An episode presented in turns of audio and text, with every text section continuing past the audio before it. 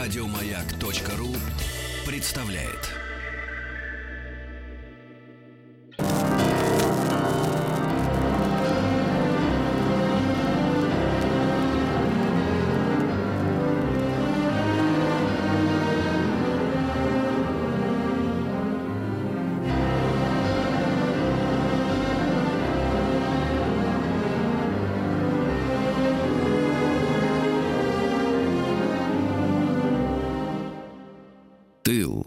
Друзья мои, наш проект «Тыл», посвященный э, 75-летию э, Великой э, Светлой Победы, да, мы решили сделать э, отдельную серию вот таких программ. Разговор о том, кто, как обеспечивал победу, да, потому что все мы понимаем и пример, например, извините, пример, например, пример Первой мировой войны, когда мы в 15 году завязли, абсолютно завязли на германском фронте, потому что у нашей армии не было снарядов и пуль. Вот, и это была катастрофа э, фактически для нас. И чтобы такого не повторялось, да, чтобы у армии была возможность идти э, обороняться, а потом идти вперед, конечно, нужно необходимое передовое вооружение.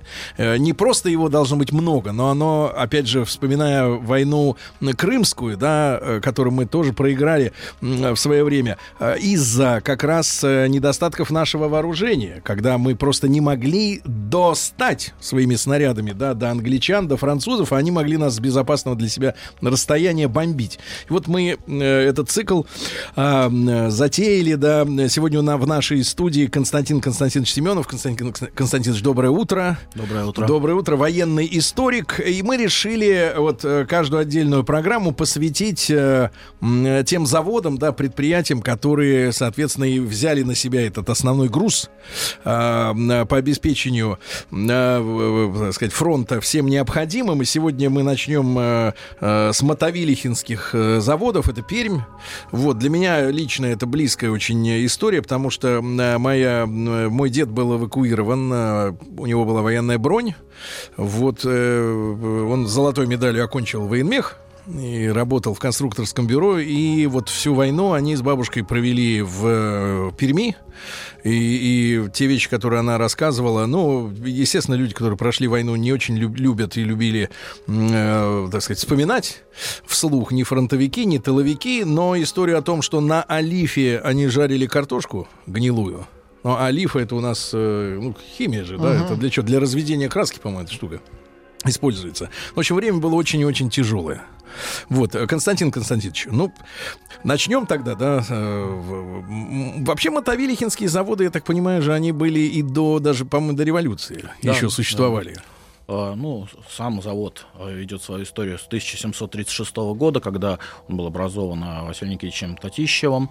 А, Соответственно, к 19 веку произошло уже становление а, заводов. Было а, в 1863 году построено а, два завода отдельных на тот момент стали пушечные и чугунно-пушечные заводы. В 1871 году оба завода были объединены. К концу 19 века каждое третье орудие выходило на этом э, русской армии, артиллерийское орудие выходило на на этом заводе. Соответственно, в годы Первой мировой войны к 18 году э, уже каждое четвертое орудие выходило на этом заводе. А, В советское время, э, накануне войны, завод имел номер 172, был назван в честь имени Молотова, находился... э, Да и сам, сама Пермь-то называлась, Мол- город Молотов. Да, да, да. вот, это соответственно. Ну и, соответственно, конечно, э, наркомат жестко достаточно контролировал оборонную промышленность, и э, этот завод, э, в частности, э, уже накануне войны в январе 1941 года деятельность завода по строительству артиллерийских систем была достаточно высоко оценена правительством. Завод был награжден орденом Ленина. Стоит сказать, что в годы войны завод 15 раз, кажется, мне получал переходящее красное Трудовое знамя. красное да, знамя. Да, и, соответственно, в конце войны э, это знамя было оставлено на вечное хранение на заводе э, в честь вот тех достижений больших, которые завод выполнил э, в годы войны. Соответственно, как мы все помним, 3 июля 1941 года Сталин провозгласил лозунг «Все для фронта, все для победы». Ну и, соответственно, Мотовелихинский завод, конечно, внес достаточно большую роль в победу э, в целом Советского Союза, в вклад в вооружение советской красной на тот момент армии, да, а, в годы войны на его мощностях изготавливалось 8 а, различных артиллерийских э, систем. Это 76-миллиметровая а, полковая пушка образца 27 года и 43-го, также 25-миллиметровая зенитная пушка, 45-миллиметровая морская пушка, а, ну и, конечно, такие знаковые для победы артсистемы, как 120-миллиметровая а, пушка для различных самоходных артиллерийских установок и 150-миллиметровая угу. пушка тоже для... А почему туда тогда эвакуировали специалистов э, из вот, ну, мой дед, дед, дед с бабушкой, они жили в Ленинграде, да, работали. Почему туда эвакуировали еще вот э, ну, именно вы, вы профессионалов? Знаете, конечно, мы все знаем и помним о первых трагических месяцах войны, да, о том, что как происходило наступление немецких войск. Конечно, на определенном этапе э, в стране предпанические настроения, и, конечно, а, никто не собирался сдаваться немцам, и для продолжения борьбы э, планировалось э, вот все, ну, такие представляющие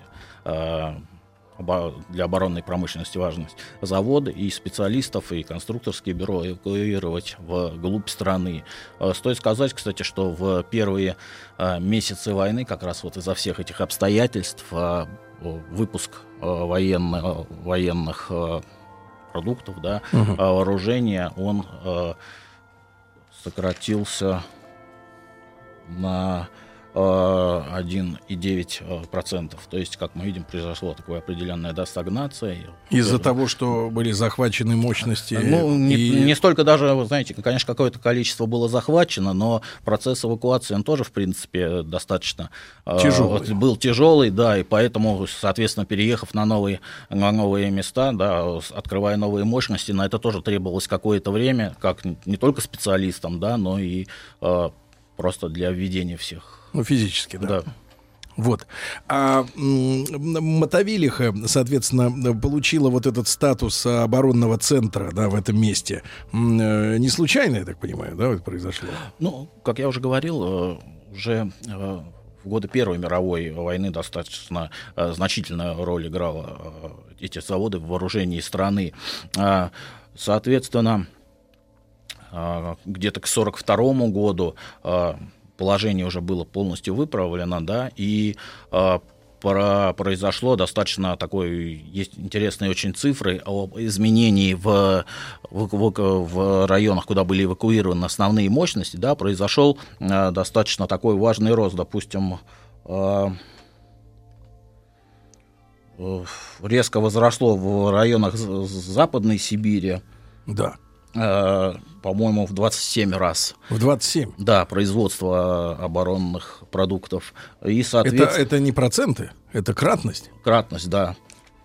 Сейчас. И 27 в Западной Сибири 27 раз, в Положье в 9 раз, а в, на Урале более чем в 5 раз. То есть, как мы видим, вот все вот эти центры, оборонные центры, да, но, конечно, Западная Сибирь абсолютный лидер. И... Угу.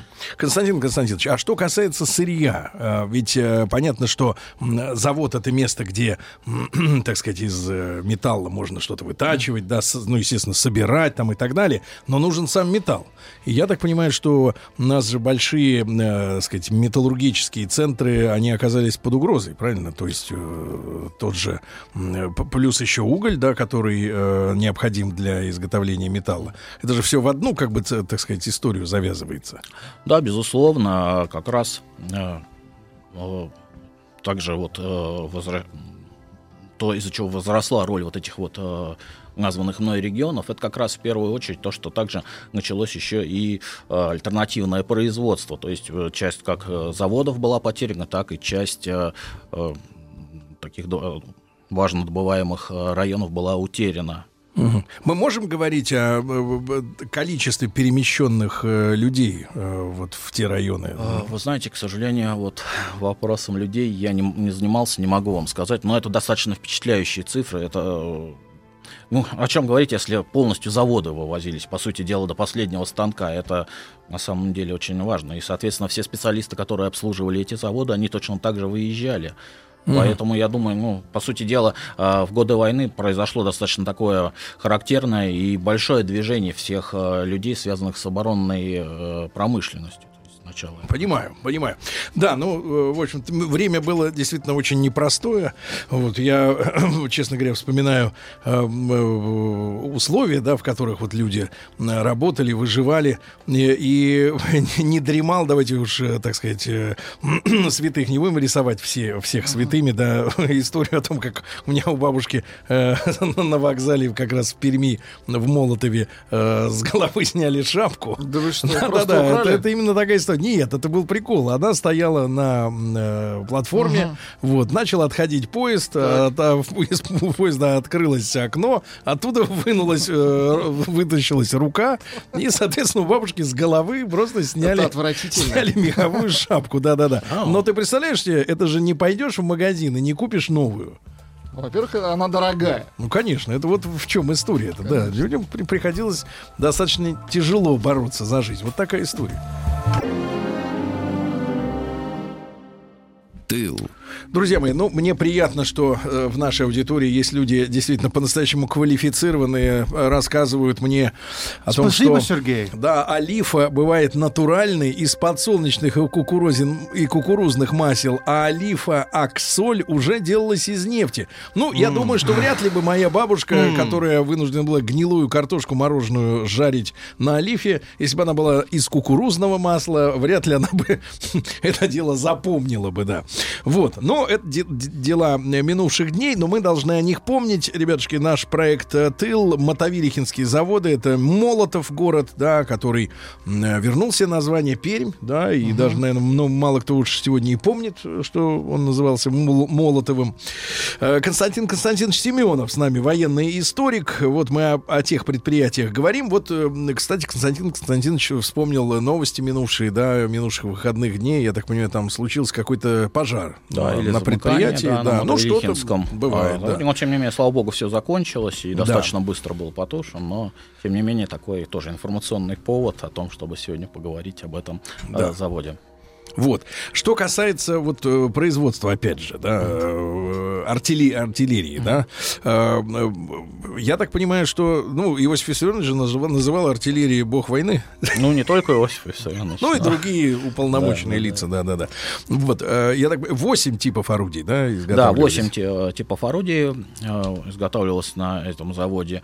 Стоит сказать, что за годы войны производство артиллерийских стволов на заводе возросло, возросло в 8 раз тоже достаточно большая э, цифра. В 1944 году завод за достижение в оборонной промышленности был награжден орденом Трудового Красного Знамени, а в 1945 году э, орденом э, Отечественной войны первой степени. Ну, наверное, стоит сказать о том, что в целом вообще какие у нас достижения да, по годам, как что, что вот было, допустим, что характеризовало какой-то да, определенный этап войны. Вот в 1942 году у нас э, были модернизированы прекрасный самолет, да, штурмовик Л-2, э, также созданы самолеты Ла-5, Як-3 и э, были существенно модифицированные модели э, танков Т-34 и КВ-1. Э, в 1943 году самое, конечно, такое важное, э, это были модернизированные авиамоторы все.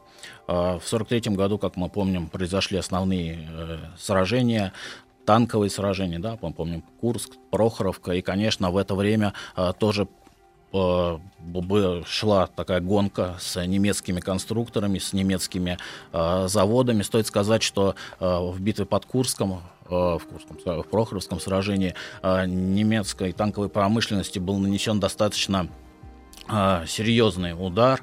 А в чем наши моторы а, обыгрывали немецкие? Ага. Сегодня вот на обывателю, да, который, э, ну, выращен на дилерских центрах, да, ему сложно в это как бы поверить. Более того, мы сегодня в нашей авиационной промышленности, да, говорим, что наши, даже наши самолеты э, еще только ждут хорошие, так сказать, турбовинтовые двигатели, да, и пользуются там Роллс-Ройсами или еще чем-то. А, а мы должны были выиграть войну на, собственно, на полностью своих двигателях. Нельзя было купить запчасть э, где-нибудь у Боша.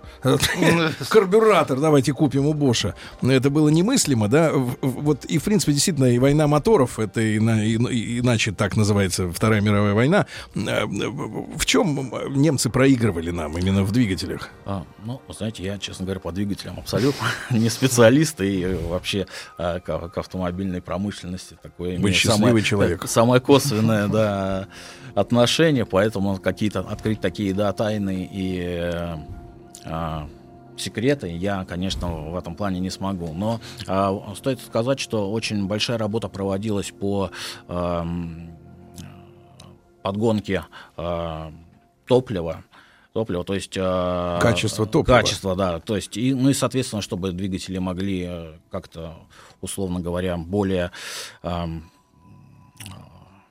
скажем так, э, Ну, вы человек Из- далекий от автомобилей. да, да, да. То есть, в общем, вот, смысл в том, что, ну, чтобы бо- более м, непривередливо были двигатели, да, соответственно, ну и большое, конечно, внимание, особенно в танкостроении и в самолетостроении уделялось скорости. Это, конечно, тот, кто был быстрее, тот зачастую выигрывал.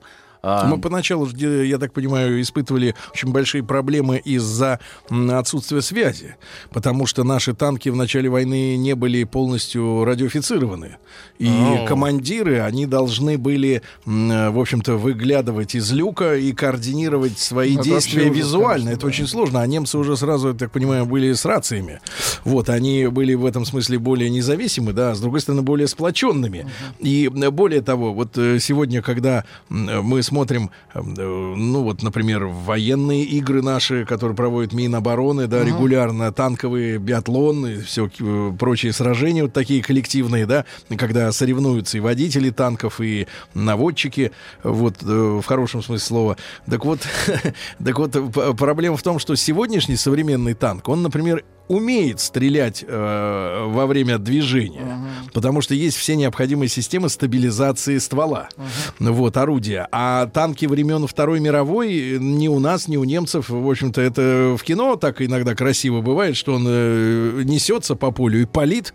Режиссеру так Причем захотелось. палит такое ощущение, что почти автоматически. Дун-дун-дун, да, как часто всаживается. говорят режиссеры, я так вижу.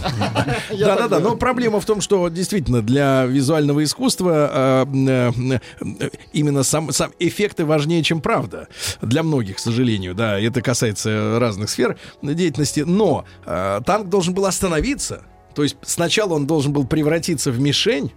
За это время э, взять цель, ударить по ней и снова И тогда тут же, продолжить да. движение. И это была очень рискованная история. Даже сегодня, да, когда э, танки э, современные, вот те самые, да, там с э, от- отличными моторами и, и, с другими э, скоростными характеристиками, и то по нормативам, э, ну вот, э, доставшимся нам от Советского Союза, и сейчас э, там около 15 минут живет танк в бою. Ау. То есть Ну, в нормальном, в нар- да, в нормальном танковом сражении танк живет м, 15 минут.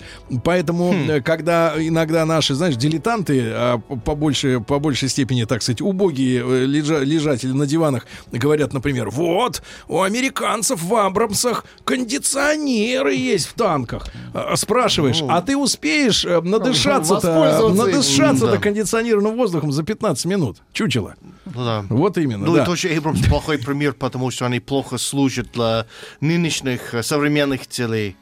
Да. Уничтожаются легко. Вот так вот, да. Константин Константинович, ну это понятно, да, у нас, э, соответственно, вехи. А, э, Отдельный, может быть, разговор. Мы же использовали, например, трофейное оружие, я имею в виду стрелковое, да? Вот, потому что некоторые, даже тот же пистолет ТТ, недавно знакомился с этой историей, да, пистолет ТТ наши разрабатывали на основе э, немецкого, э, сказать, пистолета, ну, улучшали, но разрабатывали под патрон как раз германский.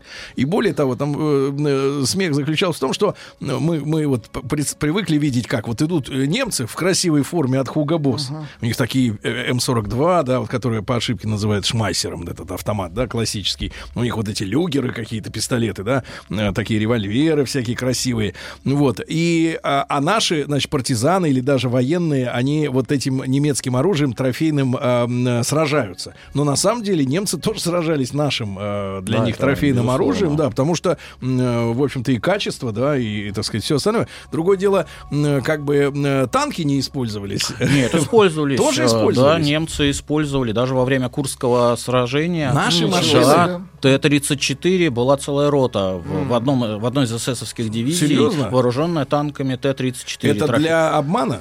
Нет, они были с немецкими Они знаками. Да, они, в принципе, кстати, один из э, немецких даже танковых асов, э, эсэсовец, тоже вот и был знаменит тем, что из дивизии Тоттенкопф, тем, что он ездил на Т-34 и считал это практически Лучшей э, машиной. лучшей машины. Ведь, кстати, мы тоже, вот когда вы говорили про танк, да, э, и про преимущество немецкие со связью, мы э, тоже должны все-таки сказать, что советские танки э, в начальном этапе войны, они тоже бы имели достаточно, ну, я имею в виду Т-34, КВ, и это был сюрприз для немцев. Они не могли ничего сделать с броней, когда наш э, любой советский танк, э, ну, из названных, да, мной, он мог просто стоять на дороге и расстреливать немецкие танки, потому что... А их э, снаряды отскакивали. Отскакивали, да, и, соответственно... Из-за формы как раз, да? Из-за брони. И даже немецкая противотанковая артиллерия первое время не могла э, спа- справляться. Единственное... э, То есть, я а- так понимаю, они же планировали даже целые спецоперации по захвату трофеев, чтобы э, разрабатывать, об- ну, отстреливая, ну, это, да? скажем, э, по, по опять- трофеям это все-таки уже красивый вымысел, да, то, что мы вот часто вот видим в таком массовом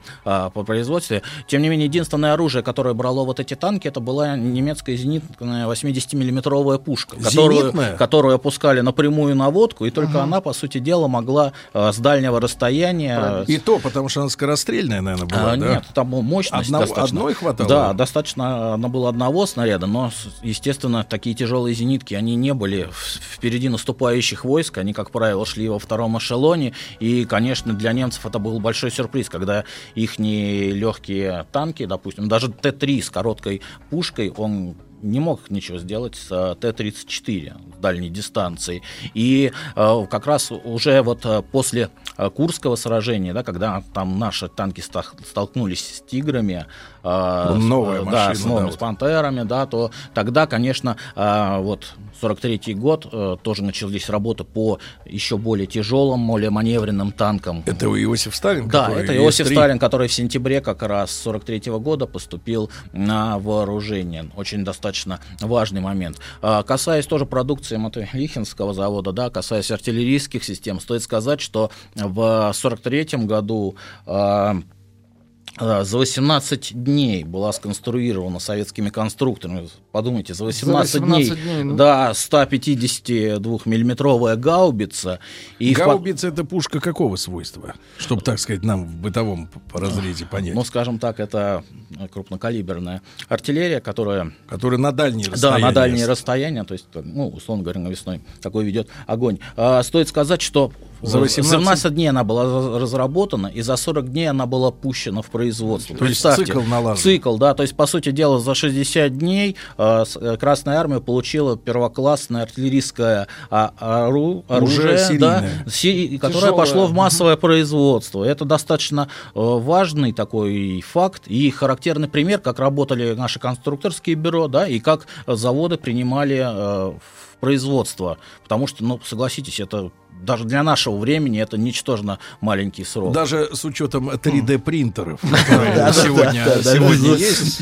Равно- Нет, ну просто у любого изделия есть период отладки. Ну, конечно. Ну, естественно, естественно. И вот, ну и, соответственно, э, в сорок четвертом году также про- происходили э, различные э, разработки, да, В- конечно, в первую очередь это уже речь шла о доработке существующих, о Модернизации. о модернизации, да, э, соответственно, какие-то усиления мощности артиллерийских снарядов, э, дальнобойности орудий, э, как я уже говорил, моторы.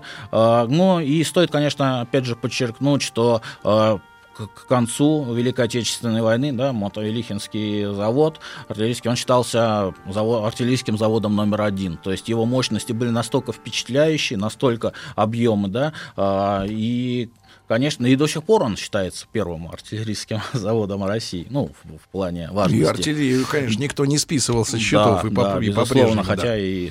Константин Константинович, а вот смотрите, такой, может быть, абсурдный вопрос, но уже услышав про, э, так сказать, эсэсовский э, роту танковую, да, э, с Т-34, я уже теперь ничему не удивляюсь, если честно. А были попытки, э, не, не, не стало ли вам известно, были ли попытки каких-то диверсионных акций со стороны немцев, э, вот именно направленных против наших тыловых предприятий? Потому что, э, естественно, э, ну, наверное, авиация бы на такое расстояние не долетела, извини, до, до Перми. Ну, конечно. Сегодня даже на хороших больших самолетах, реактивных, я имею в виду, не хороших не в том смысле, что они, что там туалет есть, два, три санузла, а в смысле, что он летит быстрее, чем самолеты времен Второй мировой, да? В тыл-то так далеко не, но какую-нибудь зондеркоманду, да, диверсионного именно свойства отправить в глубокий советский тыл. Ну вот, может быть, об этом мы чуть-чуть поговорим после сразу новостей, новостей, э, вернее, к- короткой рекламы, конечно. Очень Ко- короткая. Очень короткая реклама. Сегодня с нами Константин Константинович Семенов, военный историк. Э, Наш э, проект э, «Тыл», посвященный работе тыла для победы.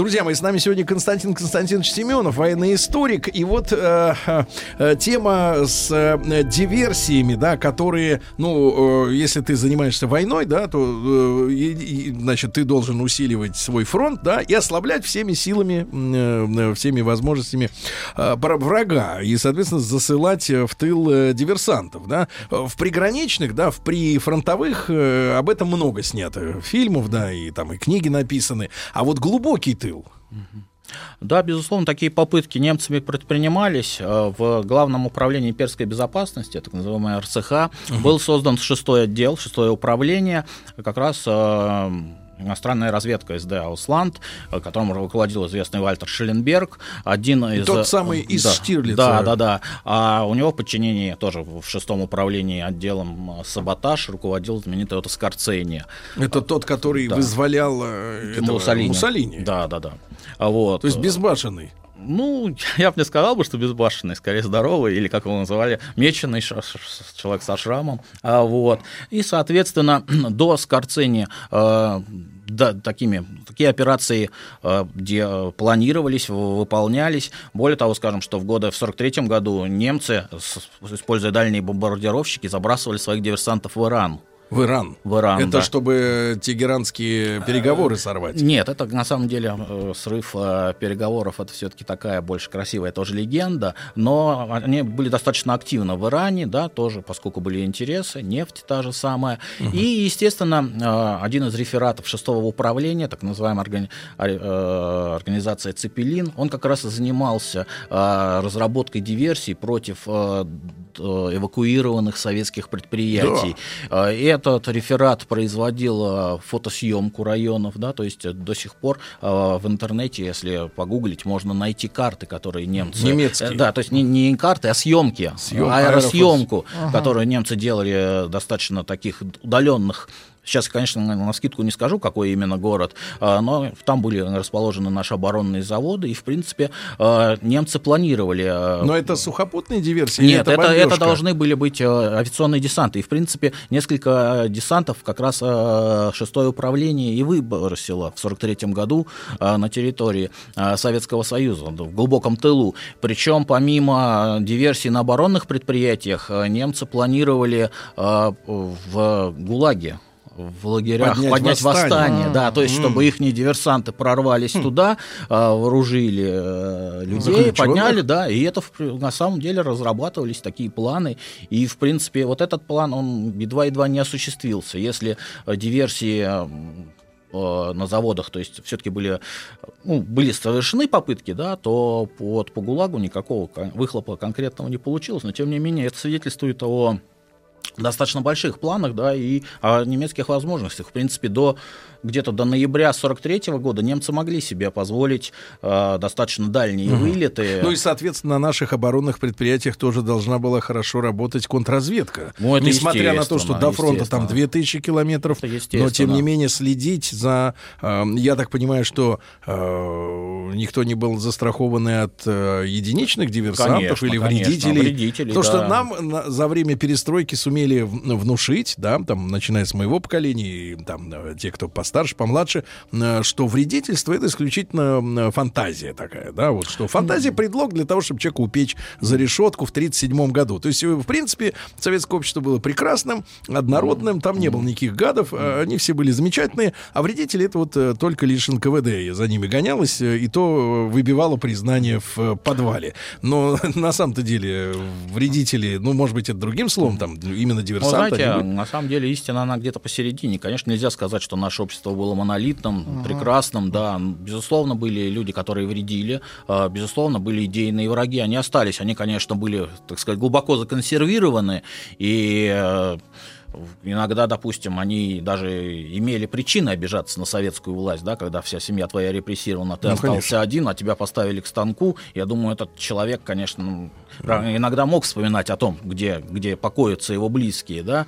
А, но, конечно, таких людей было очень мало, и, конечно, мы должны понимать о том, а, каким было советское общество в годы накануне войны, да, после э, больших репрессий, да, и в годы войны. А, то есть, ну, нельзя сказать, что подозрительность была всего всеобщий, да, но тем не менее... Бдительность. Бдительность, да, такая, можно даже сказать, не всегда здоровая. А, вот. Ну и, конечно, на каждом заводе, думаю, в каждом отделе был обязательно Первый отдел? Да, и первый отдел, и, я думаю, в каждом отделе сотрудник, который да, глазами и ушами да, этого отдела. То есть, конечно, это тоже не стоит списывать. И это важно было Да, это важно, времени. да. То есть, э, я думаю, просто другое дело, что, конечно, сложно узнать статистику таких вот диверсий, да, каких-то актов. Многие вещи наверняка да, и не публиковались. Да, да и многие, я думаю, просто воспринимались как какой-то случайность, да, не всегда же можно было определить злой умысел, да. Ну да, да. Спасибо вам огромное. Константин Константинович Семенов э, с нами сегодня был военный историк. Э, мы говорили сегодня, ну и в целом о войне. Ну, для меня, да, вот такой факт сегодня совершенно необычный. Ага. Я думаю, для многих из вас тоже, да, по, про бригаду, так сказать, ну или корпус, да, или рота, рота, рота, рота да, эсэсовцев, которые воевали на Т-34. С ума сойти. Значит, хороший танк. Хороший, хороший танк, да, да, да. Константин Константинович, огромное спасибо. Спасибо вам. Спасибо. Еще больше подкастов на радиомаяк.ру